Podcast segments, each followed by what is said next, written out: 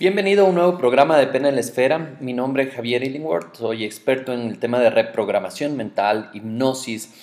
Y en este podcast, que espero que hayas escuchado los podcasts anteriores, si no lo has hecho, por favor ve y escúchalos, porque mm, es parte de un proceso de ir cambiando tu mente poquito a poquito, de paso a paso, de ir reprogramando esa mente a través de escuchar cosas positivas, cosas que te pueden ayudar a salir de las situaciones en las que te encuentras el día a día.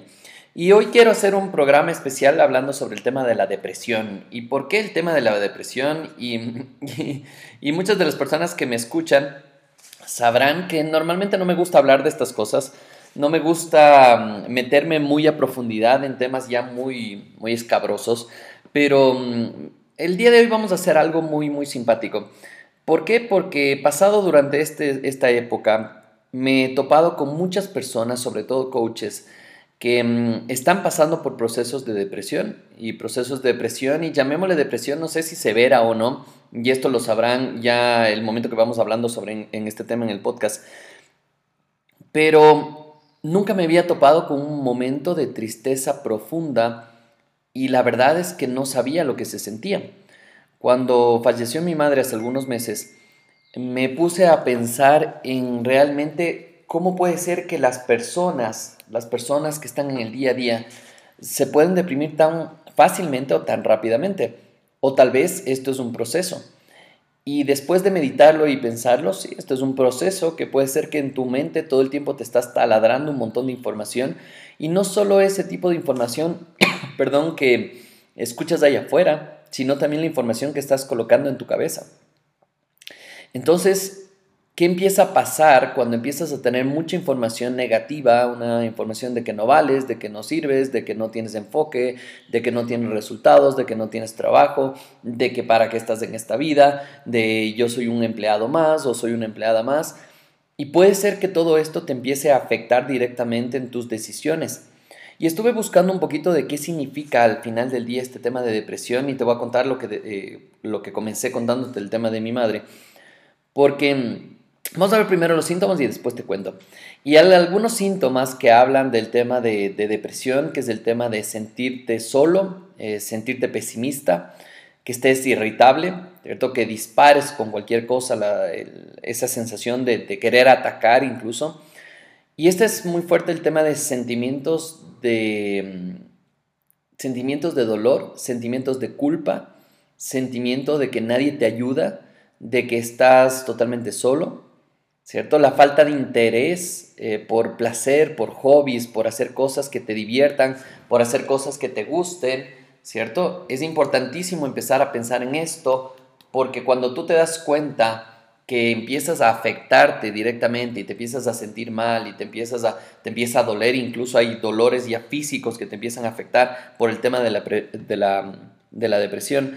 Incluso tus movimientos, la manera de hablar es mucho más lenta, mucho más relajada, mucho más de, de ay, es que me siento mal, eh, falta de concentrarte totalmente, de recordar cosas, incluso de tomar decisiones.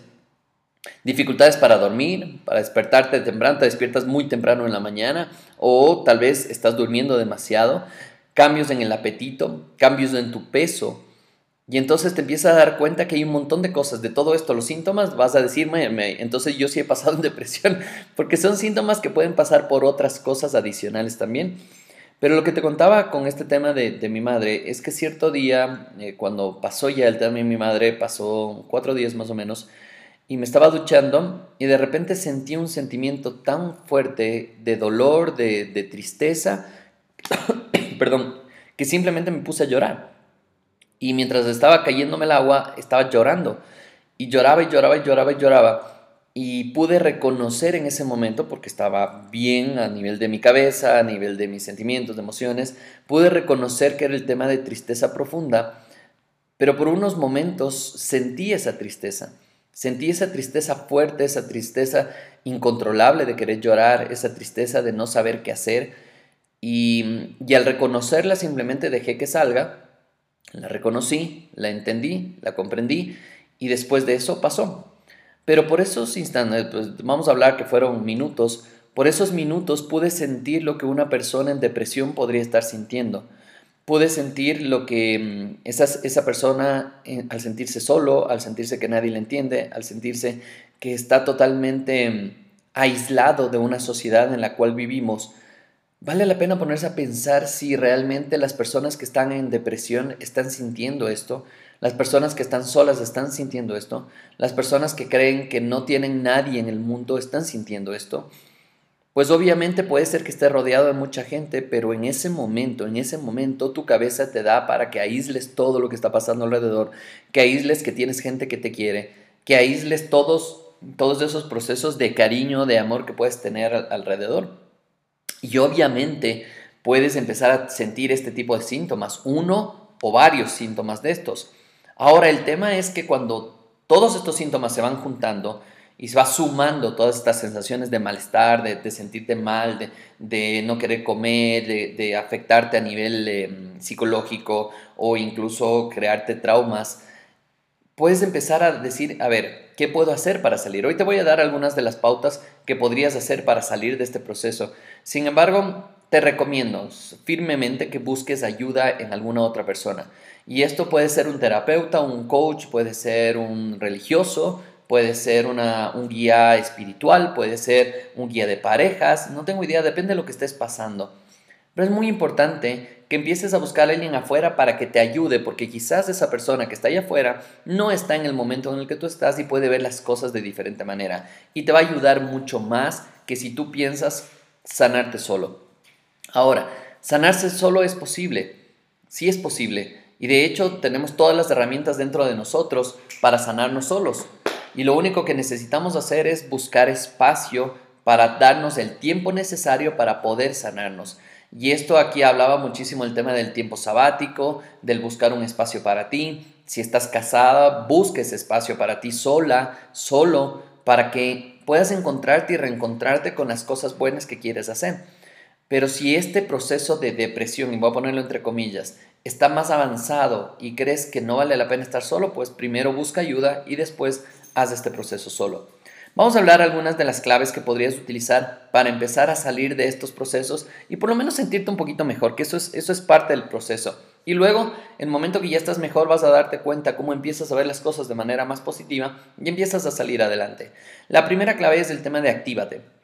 Sí, actívate eh, físicamente. Significa que vale la pena que hagas actividades físicas, eh, jugar básquet, jugar fútbol, hacer bicicleta, caminar, trotar, lo que tú quieras. Es importante porque cuando tú estás en nivel físico y mental desarrollándote y trabajando, te ayuda a desenfocar la mente de los pensamientos negativos y poner prueba y refutar los pensamientos negativos. Entonces pones a prueba, ¿por qué? Porque estás generando endorfinas en tu cuerpo y es como que no me puedo sentir mal mientras estoy haciendo ejercicio.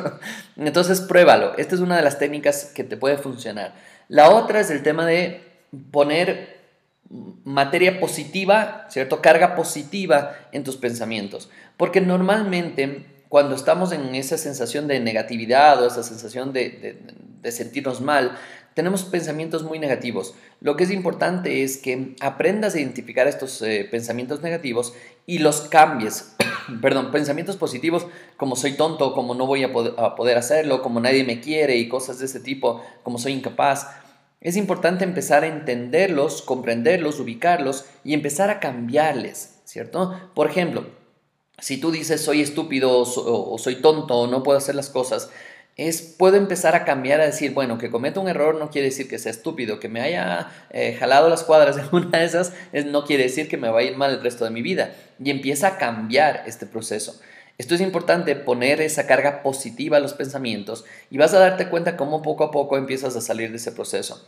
Otra de las claves es desarrollar tu autoestima. ¿Por qué? Porque si tú te sientes mal, no te gusta tu cuerpo, no te gusta lo que haces, no te gusta cómo te ves, pues obviamente eso empieza a, a darte más duro ahí y va a ser difícil. Lo que necesitas es empezar a trabajar en ti mismo y empezar a quererte un poco más, tratarte bien, busca algo que te guste, vístete bonita, vístete bonito, eh, que te sientas bien, que te valores, dite cosas buenas, porque eso te va a ayudar muchísimo a creer y crecer en esto. La, la cuarta clave para empezar a trabajar en esto es importantísimo es desarrollar asertividad. Y esto significa que es la capacidad, esta asertividad es la capacidad para saber defenderte de manera no violenta frente a las presiones, exigencias o abusos de los demás. Aquí hay una frase que me encanta, es aprende a decir que no. Aprende a decir que no. Si tú crees que eso no está bueno para ti, aprende a decir que no. Y la gente se va a enojar quizá al principio, pero si sabes cómo decir que no y si empiezas a trabajar en eso, vas a darte cuenta cómo vas a sentirte mucho mejor. La clave 5 es desarrollar tu inteligencia emocional y esto hemos hablado muchísimo, que es inteligencia emocional no quiere decir que no llores, que no sufras, que no grites. Significa reaccionar de la manera correcta, con la persona correcta, en el momento correcto, en la intensidad correcta. ¿Estamos claros? Entonces es importante empezar a generar ese autocontrol para poder conseguir resultados diferentes. La clave 6 es afrontar las situaciones y qué significa esto no esconderte, sino más bien es importante empezar a trabajar en esas cosas chiquitas que puedes ir enfrentando. No te enfrentes a cosas tenaces. Si estás separando de tu pareja, no quiere decir que cuando estés mal, por favor, no te enfrentes a tu pareja. Eh, puede ser que ya no deben estar juntos, está bueno, eso se puede, puede pasar, pero lo que es importante es que no sufras, no te enfrentes si estás mal. Primero, encuéntrate a ti misma, encuéntrate a ti mismo y después de eso puedes empezar a enfrentar estas situaciones de una mejor manera. La otra clave es establecer objetivos y esto lo hemos hablado un montón, pero es importantísimo que vayas haciendo objetivos chiquitos, no te pongas objetivos muy grandes. Objetivos pequeños como por ejemplo hacer ejercicio tres veces a la semana, dedicar más tiempo a mi familia, pero es importante cuánto tiempo, ¿Y qué vas a hacer en ese tiempo?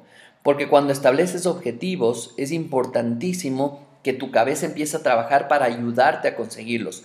Pero recuerden, hagan paso a paso, objetivos pequeños primero. La siguiente clave es aprender a relajarte. Y esta clave es espectacular porque puedes trabajar con hipnosis, puedes trabajar con relajación, con yoga, con cualquier mindfulness, cualquier cosa que te pueda ayudar a calmar un poquito la velocidad de tu mente, la velocidad de tu cerebro, porque a través de esto vas a poder pensar mejor, vas a poder ayudar a tu cuerpo a que se regenere y vas a poder tomar mejores decisiones. Entonces, aprende a relajarte. La siguiente es aprende a meditar y este es un siguiente paso en el cual puedes empezar a trabajar mucho más profundo. Y la meditación o el mindfulness te puede ayudar muchísimo a entrar mucho más fuerte en estos procesos de desarrollo cognitivo y sobre todo de calmar la mente para empezar a trabajar en lo que quieras hacer y a través de esto conseguir los resultados. Y otra de las claves es aprender a solucionar problemas. a la gente no nos han enseñado, a los chicos no nos han enseñado a solucionar problemas. Y lo que necesitas hacer es, una de las herramientas es poner el problema en una hoja escrito y poner varias alternativas o varios escenarios. Y después de esos escenarios, tres escenarios más. Y después empiezas a observar la hoja y te das cuenta que quizás hay muchos escenarios que puedes hacer y tú escoges cuál es el escenario mejor y cuál es el que más puedes tomar decisiones en este momento y sentirte mejor con esas decisiones. Hemos visto ya 10 claves, vale la pena que vuelvas a escuchar el podcast, anotes estas claves y por lo menos una, por lo menos hagas una de estas para empezar a sentirte mejor, empezar a tener mejores decisiones, empezar a salir de este proceso depresivo o este proceso de sentirte mal o este proceso de simplemente sentirte un poco triste. ¿Por qué te dije al inicio que no me gustaba hablar del tema de depresión y cosas así? Porque el momento que etiquetas a las personas y ya le dices tienes depresión, entonces todo alrededor dice, ay, tiene depresión, ¿y por qué? ¿Y qué ni sé cuándo? Y pueden empezar a, atacarte adicionalmente y tú también empiezas a leer todo lo que tiene que ver en San Google sobre depresión y entonces te empiezas a dar más duro, más duro, más duro y empiezas a colocar cosas en la cabeza que, que no necesariamente son ciertas. Si tú crees que necesitas ayuda en alguien externo, por favor busca ayuda, paga un coach, el, tema de pagar a un coach te va a ayudar a simplificar tu camino y ayudarte a que consigas resultados inmediatos, eh, eh, por lo menos más rápido de lo que estás acostumbrado. Entonces es súper importante. Ayúdate y te vas, vas a conseguir resultados muy, muy, muy buenos. Así es que ya sabes, vale la pena que si te gustó este podcast lo compartas con otras personas. Recuerda que las tres es, es comentar, búscanos en redes sociales, PNL Esfera, Facebook, en Instagram y ayúdanos a poder crecer este podcast. ¿Qué temas quieres que tratemos? ¿Cómo quieres que te ayudemos para poder tener más información y poder salir adelante con estos procesos? Entonces ya sabes, PNL Esfera, mi nombre es Javier Illingworth y para mí ha sido todo un placer estar contigo. Recuerda que PNL Esfera es el poder de tu mente. Un abrazo y nos vemos en el siguiente podcast.